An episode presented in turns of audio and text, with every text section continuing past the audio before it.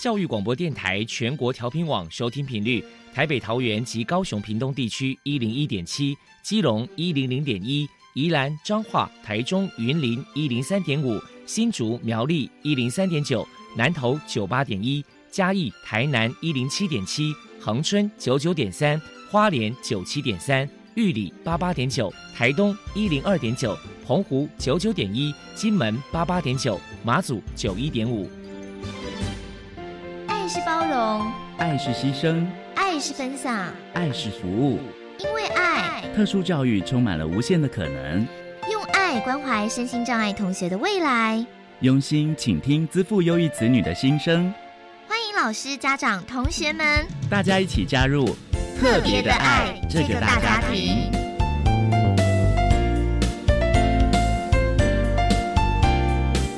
本节目由教育部学生事务及特殊教育司指导，国立教育广播电台监制。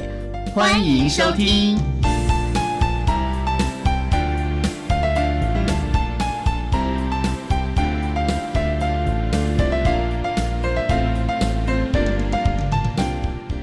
因为爱，我们在空中相会，欢迎您再度收听特别的爱，我是小莹。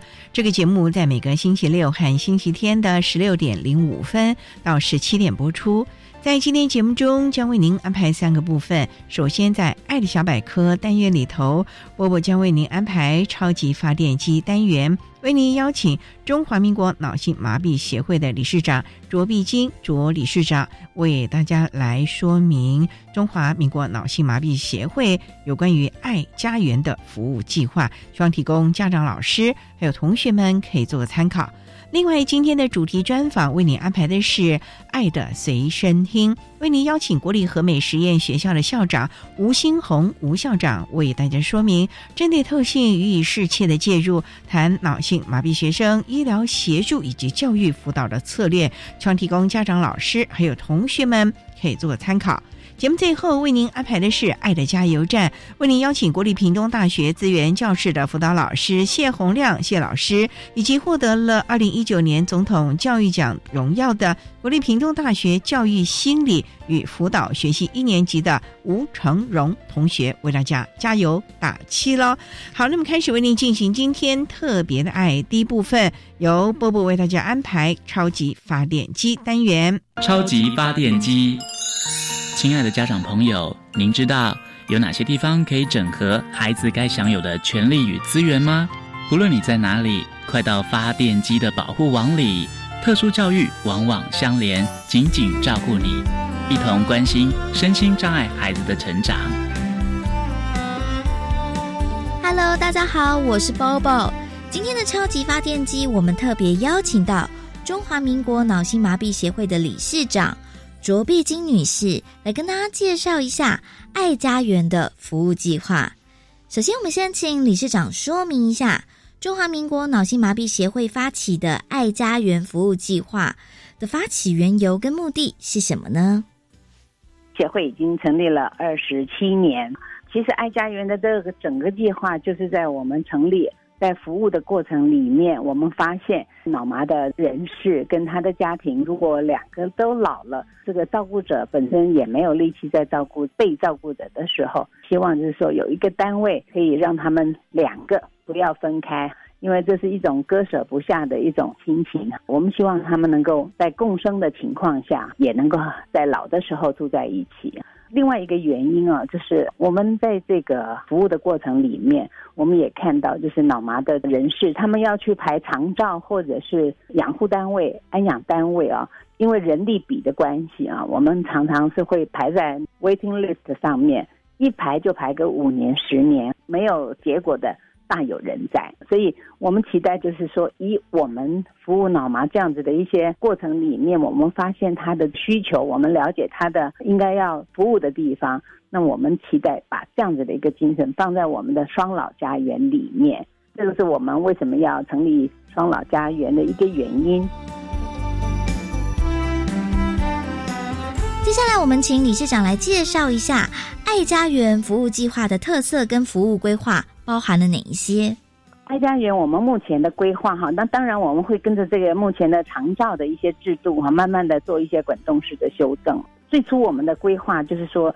因为养老跟我们的养护哈，它是两个不同的法条哈，它是必须要分开的。因此，我们就在想，在一块地上面，它可以有两栋不同的建筑物，一栋是 for 我们照顾者老化的这些照顾者。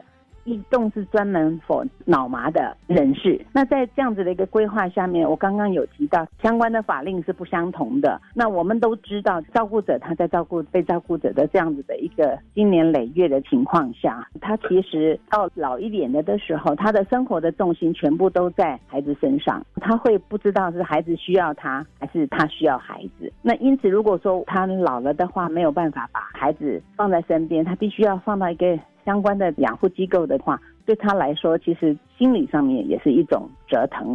所以我们希望在这样子的一个规划下，老人他可以有老人应该有的养老相关措施。那么在脑麻的人士的这一边，我们希望有医疗，有相关的附件。那当然有一些休闲生活，还有一些其他的设施设备。在这样子的一个情况下，是有别于其他比较单一的这样子的一个养护机构。那我们是属于比较多元化的。在老人的这个部分，因为要承担一每个月这样子的一个开销，其实也是一个蛮大的负担。那所以我们也规划了一些以工代赈的这这些内容，让他们来减少他们应该要支付的这一些费用。还有就是我们会结合比较先进的一些科技，比如说像是老了他不能读，他眼睛看了以后他手不太能操作。或者是他需要有一些像智障朋友的一些扩视机之类的，那我们会结合比较先进的一些像视动的，就是眼睛的那个视动的科技的一些配套。呃，maybe 也许不能动，给他躺在床上可以看浏览我们的一些网络的讯息，其他的相关设备也都不断的在 update。那以上是整个家园里面我们目前比较粗略的一个概括。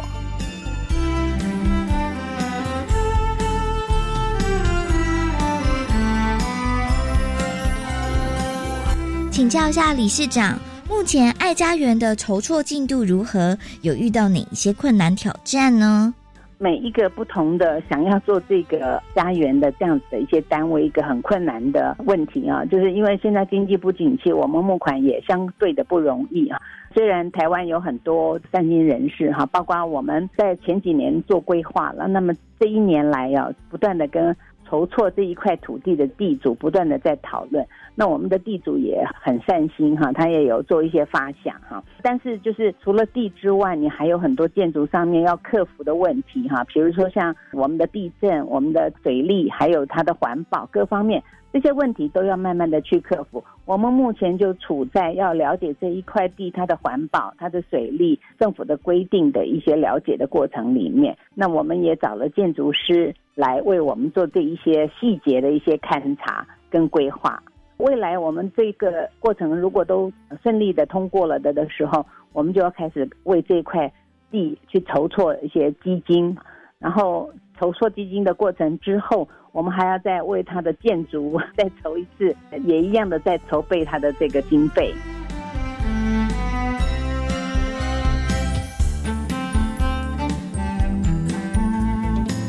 再来，请理事长来谈一谈，为了让爱家园的建制早日完成，还有哪一些推广计划或者是活动呢？我们的推广计划除了拜会这个中小企业啊，然后寻得相关的基金之外啊，那我们也会做一些活动，配合一些募款。当然，我们也有小额捐款，这些相关的讯息我们都会铺在我们的网络上，以及我们的相关的粉丝团啊。那我们也会把这些讯息用邮寄的给我们的会员，或者是其他的相关我们要募款的单位。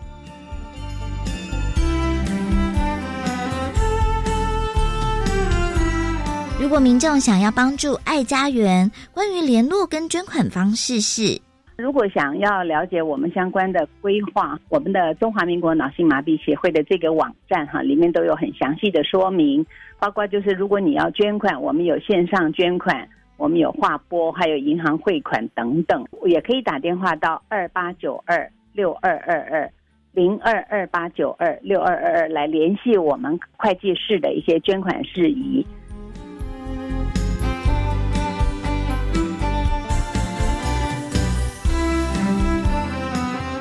最后，理事长还有什么样的话想要传达的呢？这边我要强调的就是双老是一个大家都会面临的问题。那我们也期待社会大众发挥他的爱心，能够来协助我们这些身心障碍，尤其是特别在呃政府在服务的过程里面稍有不足的地方，然后来协助这些，让他们有一个美好的老年。那也期待我们的爱家园能够提供非常好的服务给这些所有的需要者。非常谢谢中华民国脑性麻痹协会的理事长卓碧金女士接受我们的访问。现在我们就把节目现场交还给主持人小莹。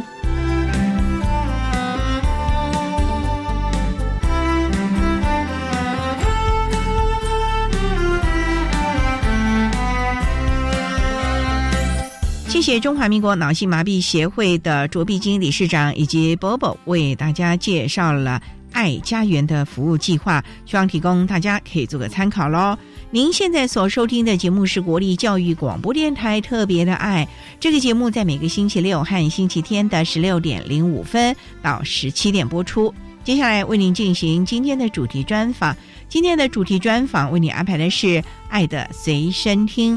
为您邀请国立和美实验学校的校长吴新红吴校长为大家说明针对特性予以适切的介入，谈脑性麻痹学生医疗协助以及教育辅导的策略，希望提供相关的老师、家长还有同学们可以做个参考喽。好，那么开始为您进行今天特别爱的主题专访，《爱的随身听》。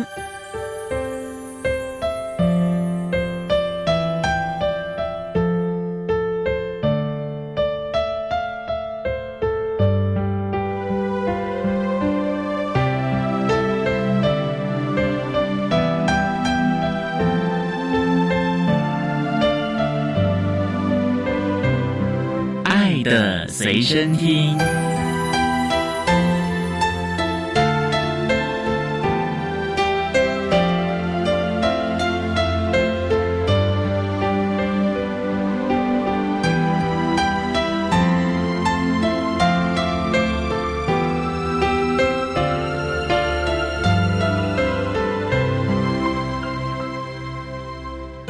为大家邀请到的是国立和美实验学校的校长吴新红吴校长，校长您好，主持人好，各位听众大家好。今天啊，特别邀请校长为大家来说明针对特性予以适切的介入，谈脑性麻痹学生医疗协助以及教育辅导的策略。那首先啊，要先请吴校长介绍国立和美实验学校是在什么地方啊？我所服务的和美实验学校，它是位于彰化县的和美镇，离台中市很近。交通方便吗？如果以我们现在的高铁乌日高铁站，还有彰化火车站，大概都是十五到二十分钟的车程，就可以抵达我们学校。国立和美实验学校大概成立多久了？我们从民国五十六年创校，至今已经是迈入五十三年。这么久的学校，当初就是属于特殊教育学校吗？和美实验学校的前身就是仁爱实验学校，所以它在成立的时候就以实验为名。当时其实是为了小儿麻痹的这些孩子成立的，希望他们也有一间特别为他们设计的学校，让他们可以就读。所以就是有特殊任务，所以成立了一个学校了。后来医学进步嘛，对，那我们小儿麻痹也有疫苗，所以这一类孩子基本上在台湾应该是少之又少，应该可以说是没有啦。小儿麻痹的孩子其实他也是在运动机能上面需要特别的服务，所以后来学校就转型改专收肢体障碍类以及啊脑性麻痹这一类为主的孩子。校长，你的意思是说，全台湾所有脑性麻痹的孩子和肢体障碍的孩子都要集中到我们国？立和美实验学校来受教育吗？如果以专收这一类的孩子，的确，我们学校的招生是以全国区域。近几年来，我们特殊教育的进步，现在各县市也都有特殊教育学校的成立，所以他们也有招收脑性麻痹的学生。不过，各个县市的特教学校，他们招收的脑性麻痹学生，主要是有伴随智能障碍。尤其是中重度智能障碍的学生，他才可以到其他县市的特教学校安置就读。那如果说他只要是有脑性麻痹，先不看他有伴随其他障碍类别，都可以来我们学校就读。所以主要就是以脑性麻痹为主了。是。他们可以住校吗？可以，我们有提供住宿服务，因为我们是招收全国区的孩子，我们的住宿服务呢提供的很好。他们在周日的时候，家长就将他们接送到学校，从礼拜一读到礼拜五，礼拜五放学的时候，我们再把他们送回去。可是它如果是南部或者东部嘞，好，这是一个浩大工程啊。我们的孩子在周五放学之后，大部分会把他们载到台铁。再从台铁呢到台北啦，或者是到高雄的班车呢，把他们送回去。那他们的家长基本上就会在他所居住的县市的车站去接孩子。那在学校。到火车站的这一段距离，会有我们学校的老师，还有我们彰化区的一些志工，譬如说像慈济的师兄师姐，嗯，他们也会来协助。这边也要特别感谢台铁，因为我们孩子每逢周五接送的问题，他也会在特定的班次加挂无障碍列车，哦，让我们的孩子更便于回家。这个部分也是比较特别的地方。这个是大家一起来为孩子们共同努力啊！好，我们稍待啊，再请国立和美实验学校的校长吴新红吴校长，再为大家说明针对特性予以适切的介入，谈脑性麻痹学生医疗协助以及教育的相关辅导策略。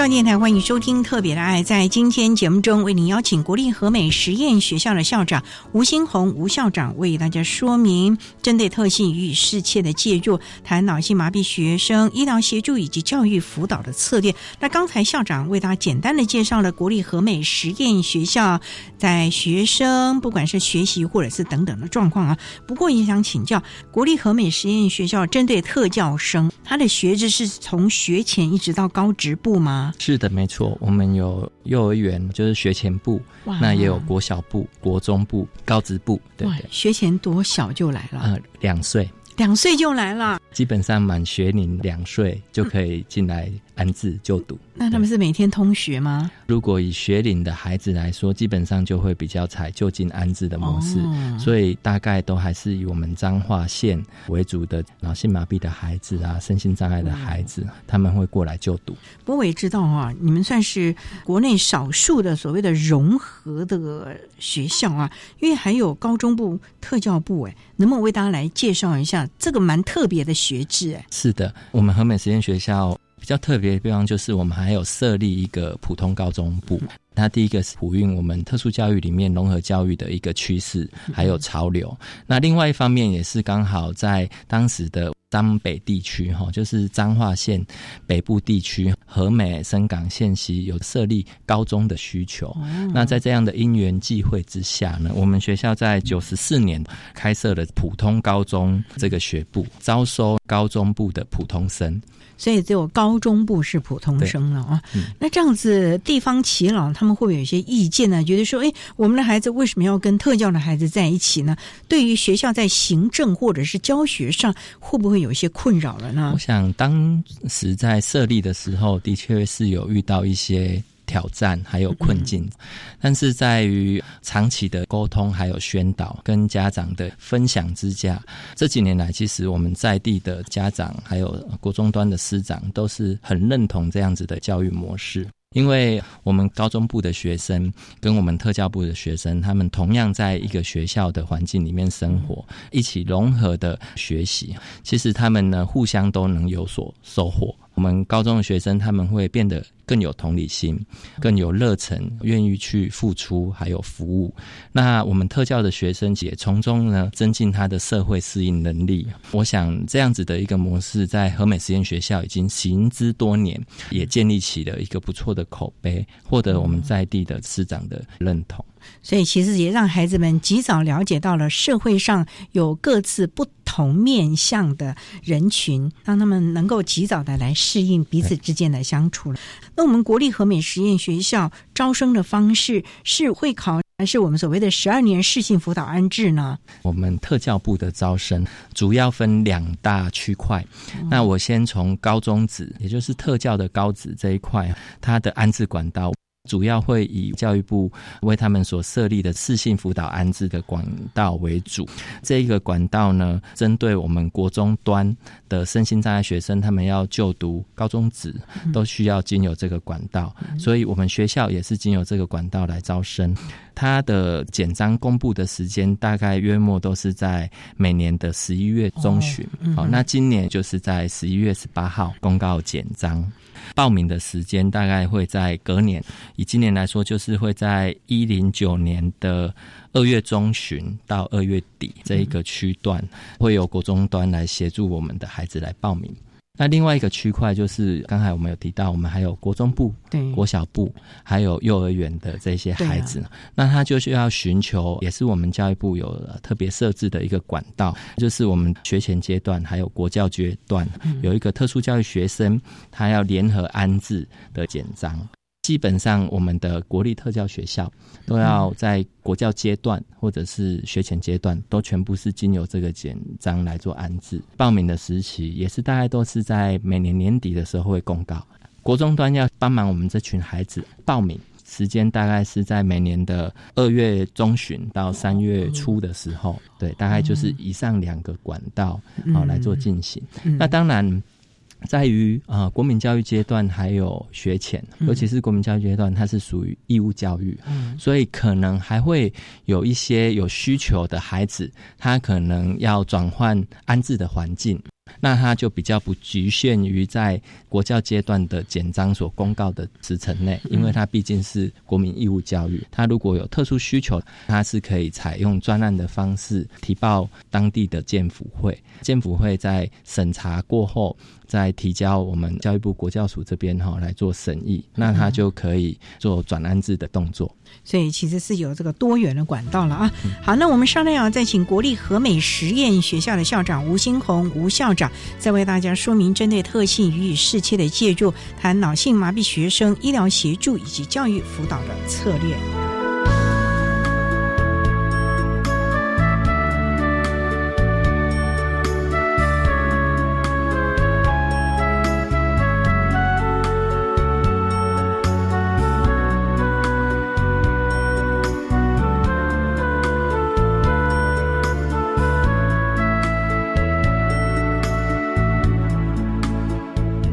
各位听众，大家好，我是一零九年身心障碍学生十二年四性辅导安置总招学校国立和美实验学校的校长吴新红，在此说明本次安置需要留意的相关事项。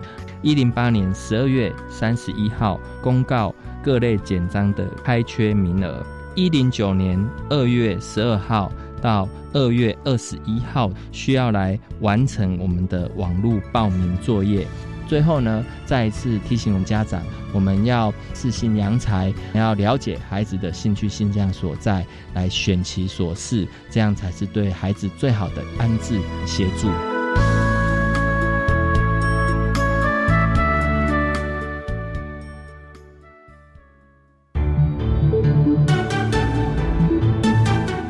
叮叮当响不停的欢乐节日里，许多温馨甜蜜的故事都发生在聚会的餐桌上。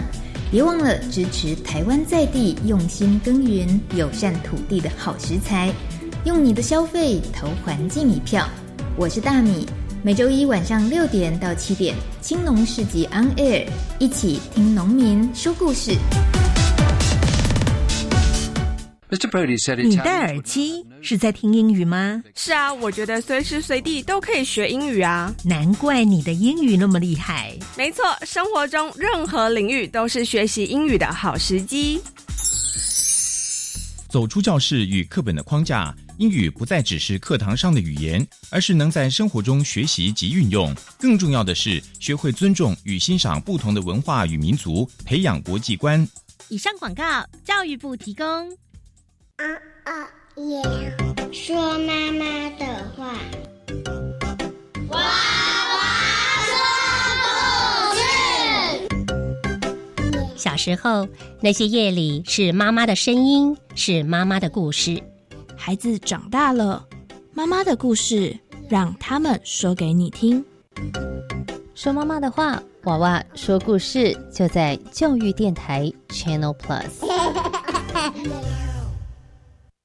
管那么的水，罗嘎西木啊！大家好，我们是 OK 合唱团。您现在收听的是教育电台。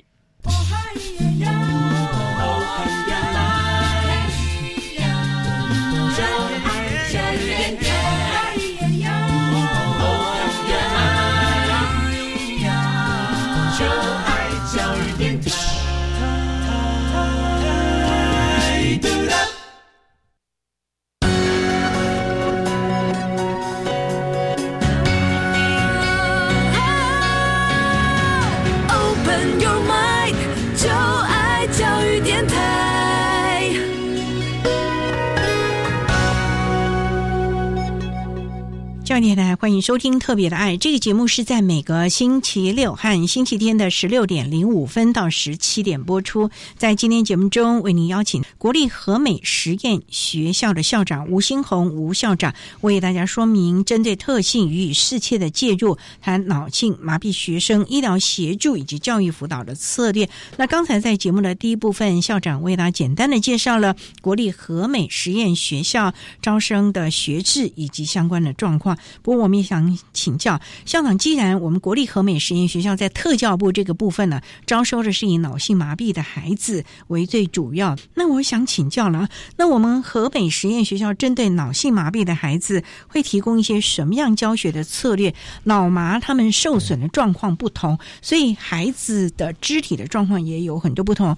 医疗这部分，你们有让他们继续复健，做相关的专团介入吗？如同主持人刚所提到的，脑性麻痹的孩子，主要他是因为大脑皮层的受伤引起的运动机能的障碍嘛。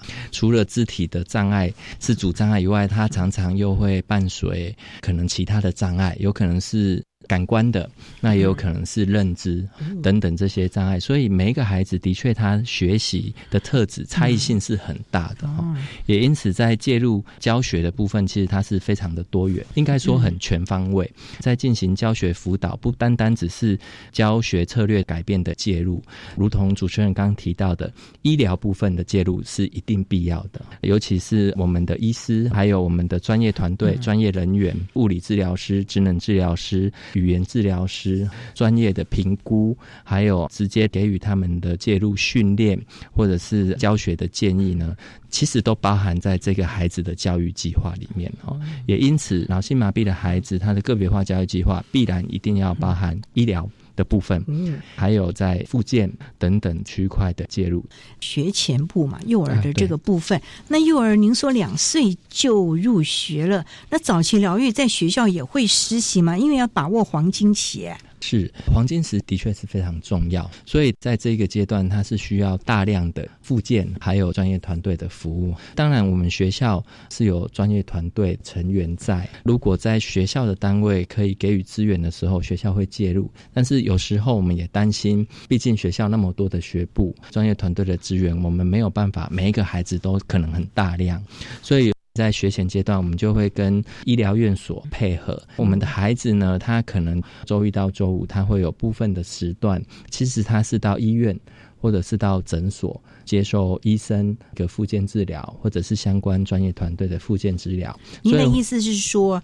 本来在上学的这个时间，就特别把它抽离到了我们医疗院所去做相关的附件专团的服务了。是没错，嗯，那其实它是很多元的，就是说有可能上学就在学校，可能到放学的时候家长再带他们去。当然，他不一定都只有晚间嘛，日间比较没有这么多人，这个时候就会搭配日间，它可以到校外去做附件这样的一个服务。那国小的阶段了呢？国小阶段也是，所以基本上在附件医疗这个部分是学校不会缺乏的这一块。可是我们也知道，学科的学习也是很重要。在幼儿部，当然了，我们知道他没有什么学科学习，那怎么样协助孩子在这个玩的当中啊，还是有一些该有的成长学习，就跟一般普通幼儿园一样啊，从学习各个角落，学习各种互动啊、人际啊等等的呢？是。其实早疗阶段不止刚才提到的医疗介入的重要性，其实它在多元感官的刺激，也是在幼儿教育阶段应该要来积极进行的部分哈。当然，我们在课程的安排上面呢，就会着重在这一块，它多元感官的刺激。那还有刚才提到的参与度，因为它可以参与课程的配合度啊、参与度啊，都应该在早期幼儿的时候呢就要来建立。所以幼儿部的老师、规划部的老师，他们在规划课程、设计教学的时候呢，就会着重到刚才提到的这几个区块来做进行。那我们幼儿部啊，一般有几个孩子啊？最多满招就是八位孩子，然后两位老师，两位老师够用吗？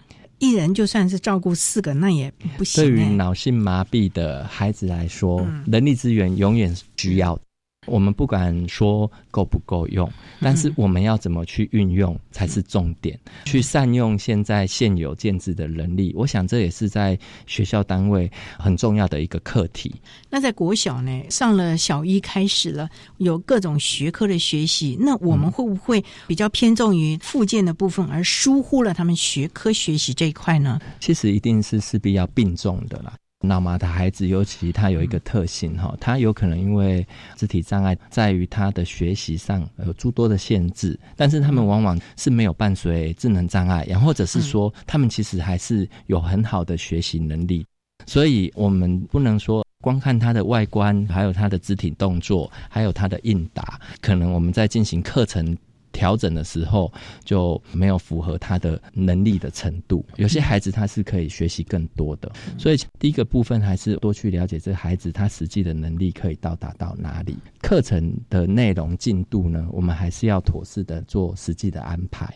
我们不可能，哎，这个孩子永远都只有在数一二三四五。其实透过我们刚才提到的，他适当的一个语言治疗，适当的百位的学习。还有一些课程的安排，也可以学到加减乘除，回到一般普通生应有的学习进度，也是有可能的。在有限的学习时间之内，那怎么办呢？我们有可能刚才提到的，在专业团队训练的建议，就要融入到我们的教学里面。有可能我们现在是在上语文领域，有可能在上数学领域，但是我们现场除了老师以外，像特教学校会有配置助理人员，助理人员他可以辅予我们。专业团队有一些附件治疗，它其实是可以在上课中去使用的。譬如说，它可能是站立架，还有握柄训练。它虽然是上语文课，那它的精细动作这个训练可以在写字的里面去做运用。所以，附件跟课程的教学，它是可以做结合的，并不一定说它是要分开的。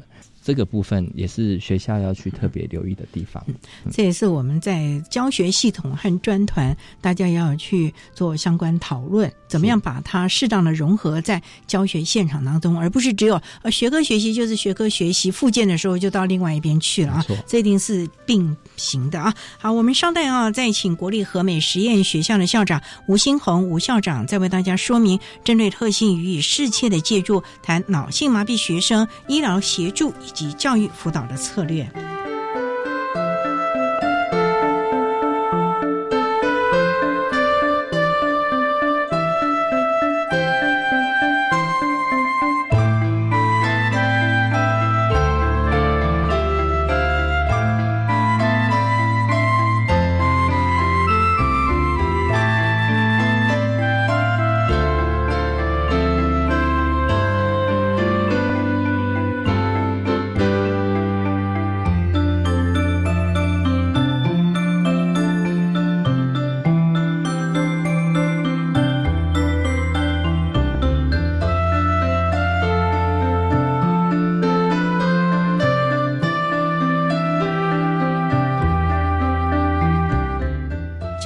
迎收听《特别的爱》。在今天节目中，为你邀请国立和美实验学校的校长吴新红吴校长为大家说明针对特性予以适切的介入，谈脑性麻痹学生医疗协助以及教育辅导的策略。那刚才校长为大家提到了啊，在我们国立和美实验学校，针对了学前还有国小的孩子们，不光是医疗啊专团的介入，其实是在学科认知的学习上也是不遗余力的。不过也想请教校长。因为我们让这群孩子可能在肢体上面真的因为有一些的状况，所以我们有没有相关的学习辅具？会不会针对他每年的状况做相关的评估，或者是多元的提供给他们呢？脑性麻痹的孩子，他的学习辅具是非常重要的。在我们要提供给他之前，我觉得有一个很重要的一个环节哈，就是一定要经过专业的评估，先去了解他的优劣势的能力，结合他的优势能力，我们可以从几个区块来看孩子他运动动作的肢体部分，还有脑性麻痹的孩子，最重要就是他自行移动的能力。那我刚才讲的第一个区块应该说功能性的动作，譬如说握笔、吃饭。这一些动作的控制能力好不好？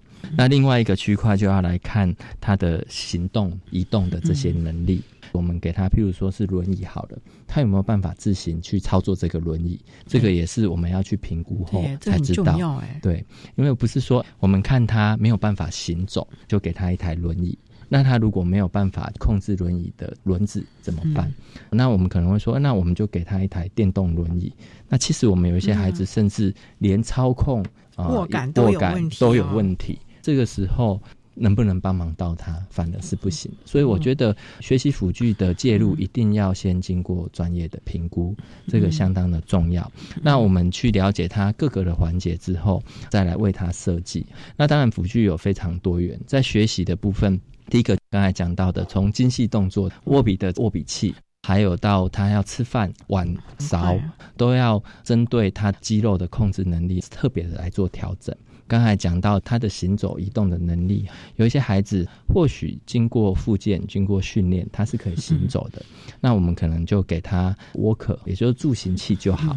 那有些孩子，我们不能勉强他。因为勉强他行走，有可能反而对他的肌肉骨骼会造成负担。这时候我们可能就会用移动辅具，譬如说轮椅来协助。这些轮椅呢，它有功能性的不同。有一个区块也是特别容易被忽略，就是它的摆位辅具。因为我们的孩子他的张力还有骨骼上面的生长，跟普通孩子有所不同。所以要他们好好的坐在一张椅子上是一个很大的挑战。我们常常想说，就这样整套的辅具给他，只要把它摆上去就好。不行吧？对，这个时候可能导致他姿势呢可能会更不好，可能滑下来会跌倒受伤。这个区块也是我们这几年来特殊教育更被重视的一个环节了。那我们知道现在其实有很多是用。三 C 产品来协助他们学科的学习，在这个部分，和美会不会有相关的建制，针对孩子辅助型的电脑啊，或者是他们的课业干脆就用电脑来打字啊等等的呢？现在科技辅具的确很发达。尤其我们已经是人手一平板一机哈，那当然我们学校也不例外，特制的键盘还有。平板都有助于他在学习进行评量，可以来做使用。但是呢，我觉得还是要经过评估，因为脑麻的孩子他们很多都还有继续升学的需求。到高等教育阶段、大专阶段的时候，他会进行学测、统测或者是升障考的测验。这些测验呢，要经过辅具的调整，他才能来进行。所以呢，在他就学阶段，他如何来使用这些辅具？第一个评估完。完之后，我们都还要来做它的使用回馈，这些使用回馈都要留下记录。这些记录都可以支持他未来在参加学校的考试，或者是要升学的考试，以至于到未来国家的考试呢，都可以来支持他们，可以用这样子的模式来进行，可以来申请相关的所谓的特殊考场的服务了哦。对，哇，所以这些资料的建构也是一个很大的工程的了。不过也想请教校长，那像这种学习的辅具，尤其是电脑，你们会为它量身定做吗？因为有人可能就是眼球来动。人可能也是什么滑鼠，或者是那种杆状的，有特别为他们重新设计吗？我想主持人真的很专业哈，有提到几个重点，从以前早期的键盘到现在有平板的输入。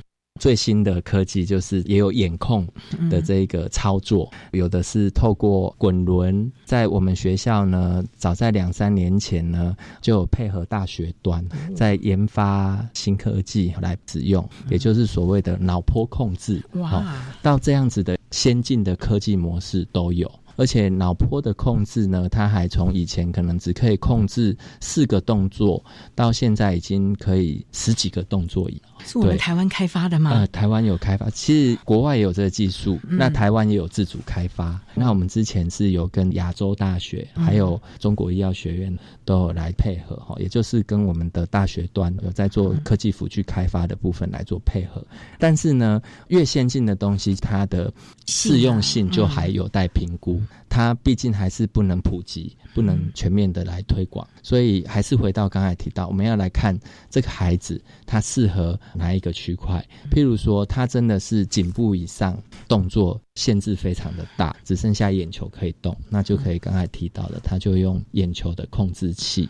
有些是他可能眼球会颤动。所以他根本也没有办法用眼球，那这个时候他可能就要用动作感应器，透过他点头、上下摆动，甚至是手势的挥动来去做感应。我觉得这些科技辅具以现在的科技呢都能做到，但是还是要回归合不合适这一个孩子使用。这个区块是比较重要的。不管科技再怎么重要进步，还是要以人为本了。是好，我们上台再请国立和美实验学校的校长吴新红吴校长，再为大家说明针对特性予以适切的介入，谈脑性麻痹学生医疗协助以及教育辅导的策略。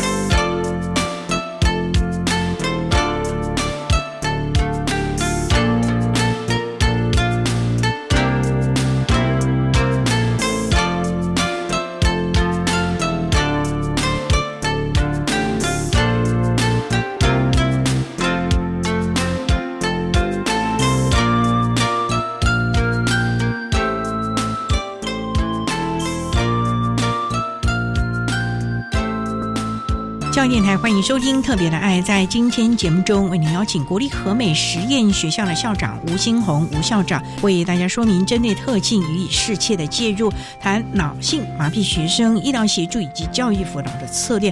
那刚才啊，我们请校长为大家介绍说明了国立和美实验学校针对我们脑性麻痹的孩子在教学上呢，甚至于医疗专团呢所提供的各项的服务。可是我们也了解，对于孩子长长的学习，甚至于人生过程当中。情谊教育是非常重要。在这个部分，和美实验学校有没有针对孩子们做相关的辅导，或者是特别的提醒？因为毕竟嘛，身体上难免会有一些的不舒服。那如何让他们在这种挫折、颓丧当中，仍然能够乐观正向，甚至于不要让他们对于未来的人生啊有了偏颇的看法呢？的确，因为我们脑性麻痹的孩子，他们能力上面还有身体上面的一些限制还有挑战哈，那往往在个性上面、态度上面，他们是比较内向、萎缩，甚至常常是处于比较紧张的状态。我觉得有一个重点，就是我们在跟这些孩子的互动，或者是我们在教导这些孩子的时候，应该都是多一点肯定，少一点否定。这个区块是非常重要的。其实他们的学习能力都还是有的，他可能需要花费比较多的时间，运用比较不同的方法，才能呢有一点点的进步。那这个时候，我们应该都要给他们更多的赞美，更多正向的支持。但是，我觉得谈到这个议题，我们也要留意，就是说，我们给他正向的支持，但是呢，绝对不是给予过度的。保护孩子，或许他有很多进步的空间，但是往往有可能呢，我们过度保护，我们觉得他走的不好，那就不要让他走，我们就直接可能给他电动轮椅，他就可以一直使用轮椅，或者是说啊，这里他可能要花费好多的时间才会学会这一个事情，那我们就让他不要学了。大家都帮他去做就好，其实这样子反而是妨碍到我们孩子的成长。我们应该适时的去了解他的能力应该可以达到哪一个程度，应该要给予的支持是我们要更多的时间去投入，去陪伴他，看着他可以渐渐学会的这些事情去进步。所以我们在学校里面常常在宣导一个概念，就是我们的孩子虽然是身心障碍的孩子。但是呢，他们不能一昧的只有接受他的帮忙，一昧的只有接受他人的服务。其实他们也可以在学习的过程里面展现出他们的努力还有毅力，来获得他们最渴望获得的尊严还有尊重。所以在我们学校里面，我们在教导孩子，虽然现在是手心。向下接受他人的福祉，才能站起来。但是在他努力过后，他可能有一天，他也能手心向上去拉别人一把，去扶持别人站起来。我觉得这是在我们特殊教育里面呢非常重要，我们应该教导给我们的孩子，也应该给我们所有的老师，还有很重要陪伴孩子最多的家长，建立这样子的观念。对了，情谊教育是非常正确而且重要的一种养成。不过也想请教校长，因为我们国立和美实验学校的孩子在认知上是没有什么困难的，未来有很多也都是往高等教育发展，甚至于呢也有可能往其他的方向发展了。那针对这一块，学校有没有针对他们做相关的生涯或者是职涯的规划呢？针对我们。那么孩子的生来跟职涯，其实进入学校阶段呢，整个就是在为了未来，不管是生来上面，还有未来就业上面的转型，在做准备哈。所以这个区块当然是非常重要的。那首先来看生来的部分，其实在他生活自理的能力上面的养成哈，对于他未来的生来发展有一个很大的帮助。就如同我们刚才所提到，他在移动能力上面，他在学习的阶段，他获得更好可以去。适当的运用辅具，协助自己可以有更好的移动的能力，或者是说，在他生活起居上面，他可以减少需要外人来做协助的部分。这个对我们的孩子来说都是有帮助的。那在职癌部分呢？其实。要回到我们对于性向跟兴趣这一个部分的试探，所以在学校的时候，我们会在高职的时候呢，来进行呢相关职业的评估。透过这个职业的评估，第一个我们也要看看他的兴趣所在是什么，对，他喜欢是什么。但是呢，我们往往不是只有单凭从孩子喜欢什么。那他就适合做什么？还要去看他的能力是否可以去做这一项职业。当然，这不是否定。其实他的能力或许达不到，但是呢，他可以。加入我们刚才讲的，透过一些辅具的操作进行。因此这几年来，我们学校的高职就是技高的这一部分，设立了几个相关的学程，提供给我们老马的孩子学习这样子的职业技能。第一个部分就是商业经营。那商业经营这样子的科系呢，它其实跟资料处理有很大量的关系，可以透过电脑操作做这一部分的职业。那另外还有我们的美工。大家可能会想，哎，那他们在握笔的动作技能上，那这个就呼应到我刚才提到的，虽然他在动作上有限制，但他透过学习、透过辅具协助之后，他其实也可以有很棒的艺术作品的产出。对啊，创意无限啊！对，没错。而且往往在他们这个奋斗的过程当中，都会把他的生命的经验融入到。他的作品里面哦，所以在美工里面，我们也有非常多性麻痹的学长学姐，现在在社会上都有一个很好的发展。那还有一个部分就是家政科哦，那家政科有餐饮制作这样子的一个相关科系，那也非常符应现在我们台湾职场之来的一个需求。当然，呃，脑麻的孩子不一定只有局限这样子的工作。我想提的就是，我们好好的去探索他的兴趣。跟现象，再来赋予我们要给他的职业训练，还有辅具支持，他其实在各个领域都可以有一个适当的发展。非常的重要啊，因为学校教育呢，也只是人生中一个过程而已啊。而学校呢，提供了各种学习的策略还有方法，也期望孩子们努力。当然，家长也要配合了啊。好，那我们今天呢，也非常的谢谢国立和美实验学校的校长吴新红吴校长为大家说明的针对特性予以适切的介入，谈脑性麻痹学生医疗协助以及教育辅导的策略。非常谢谢吴校长的说明，谢谢您，谢谢。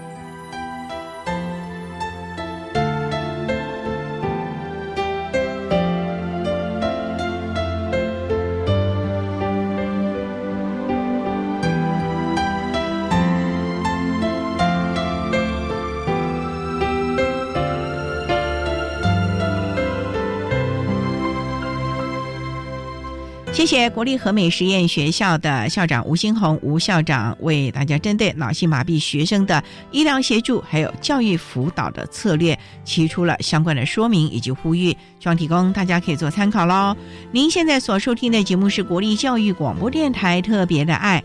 节目最后为你安排的是《爱的加油站》，为您邀请国立屏东大学资源教室的谢洪亮辅导老师，以及获得二零一九年总统教育奖荣耀的国立屏东大学教育心理与辅导学系一年级的吴成荣同学，为大家加油打气喽！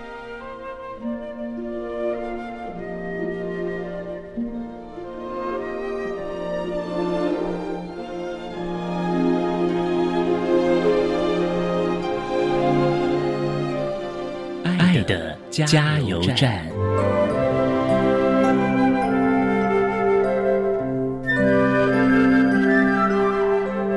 各位听众，大家好，我是二零一九总统教育奖得主，屏东大学教育心理辅导学系一年级的吴成荣同学。在这边，我想针对高等教育阶段脑性麻痹学生学习及辅导支持服务，给大家一点鼓励，就是在现在这个环境。可能人力上不足，还有照顾的学生非常的多，可能会遇到一些困难。但是我想告诉你们，就是你们的付出真的有让我们得到很多的帮忙，让我们在求学的路上过得更加的顺利。请你们继续坚持你们当初的信念，继续在这条路上努力加油。然后也要感谢各位爸爸妈妈辛苦的照顾孩子，因为在。面对这些孩子，你们要付出的比一般的父母来的更多更多。们的坚持不放弃是非常伟大的，加油！谢谢大家，各位听众，大家好，我是国立屏东大学资源教室的辅导老师谢洪亮。针对高等教育阶段脑性麻痹学生学习及辅导支持服务，有几点的呼吁。第一点是希望能找出孩子的优势，创造他的亮点，给他舞台。让他心中呢都有一种愉快跟满足的感觉。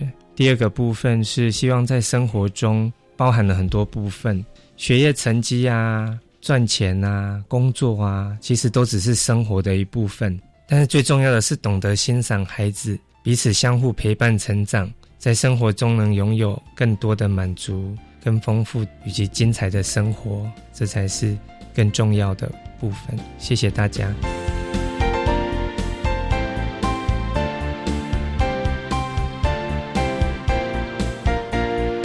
天节目就为您进行到这了，感谢您的收听。在明天节目中，为您邀请国立屏东大学资源教室的辅导老师谢洪亮谢老师，以及获得了二零一九年总统教育奖荣耀的国立屏东大学教育心理与辅导学系一年级的吴成荣同学，为大家分享想法改变一切，谈高等教育阶段脑性麻痹学生学习及辅导支持服务的经验，希望提供大家可以做。参考喽，感谢你的收听，也欢迎明天十六点零五分再度收听特别的爱，我们明天见了，拜拜。